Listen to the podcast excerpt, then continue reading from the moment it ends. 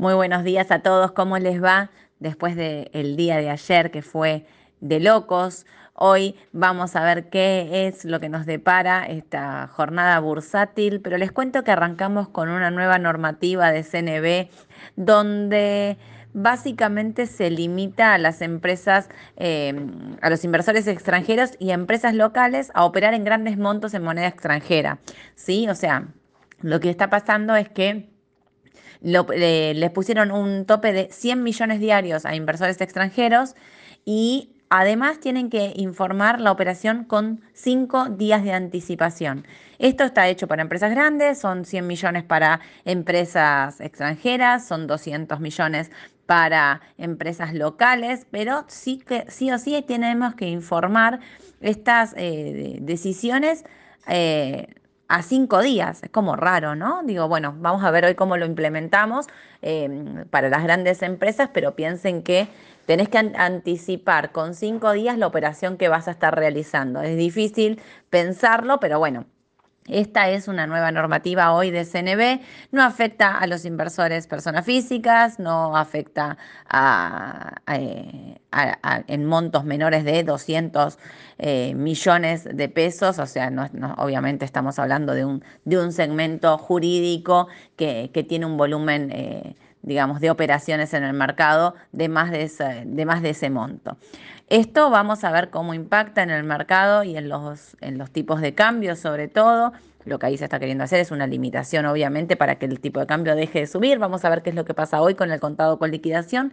Recordemos que ayer llegó a estar 9.80 y, y cerró casi 9.54 el eh, MEP con AL, eh, con GD, que si bien eh, siguen estando subsidiados, porque siguen estando un valor más bajo del que del MEP con LED cerraron en 8.45 y el MEP con LED cerró 9.33. Así que bueno, vamos a ver qué es lo que pasa hoy. Recordemos que ayer tuvimos una gran suba en el mercado de capitales en pesos, pero que esto no se daba de la misma manera en dólares, que por el Merval en dólares ayer estaba bajando y eh, en pesos obviamente subía, pero era por el salto del tipo de cambio de... Eh, en todos los tipos de cambio subiendo fuerte. El, el Merval en dólares cerró 7.31,55.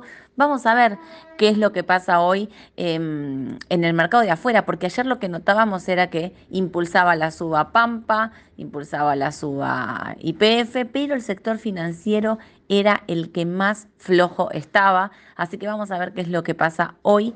Eh, son días claves, como les dije ayer, cada día es... Eh, un, partido nuevo, se podría decir. Así que me parece que hay que, estar muy atentos. Ayer las subas del panel líder en pesos fueron altísimas. Estamos hablando de, no sé, Aluar subió un 9%, Vima un 12%, Cresud un 15%, pero no se daba lo mismo en dólares. Así que me parece que la atención hay que ponerla ahí, ver qué pasa no solo con los tipos de cambio, con esta nueva normativa de CNB, sino también ver qué es lo que pasa en general con eh, digamos, con la curva en pesos, con los bonos en pesos y con, los, y con todos los tipos de cambio. Así que em, en Estados Unidos eh, estamos esperando también que, que, se digan las actas de la Fed para ver eh, qué es lo que dicen con respecto a la tasa de interés, pero bueno, me parece que lo más importante está acá en Argentina, esta nueva normativa y entender em,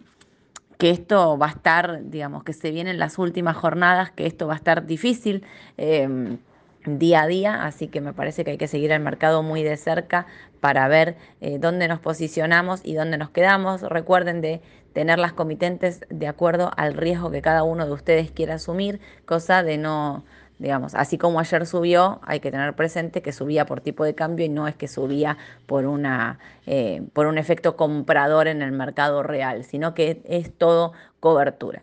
Vamos a ver hoy entonces eh, que tengan un excelente día. Nos mantenemos informados por medio del WhatsApp de difusión. Acuérdense, hoy a las 6 de la tarde les vamos a pasar el link para que escuchen eh, la entrevista que le van a hacer al director de Raba, Juan Ignacio Raba. Va a estar hablando un poquito no solo de, de la historia de Raba, sino me parece que también también va a estar obviamente hablando de actualidad. Así que no se lo pierdan hoy a las 6 de la tarde, les pasamos el link para que lo vean y lo escuchen porque también se transmite por YouTube. Y bueno, nada, que tengan un excelente día y quedamos informándolos. Mañana 9.45 hacemos la mañana del mercado con Edu. Un beso grande a todos. Chau, chau.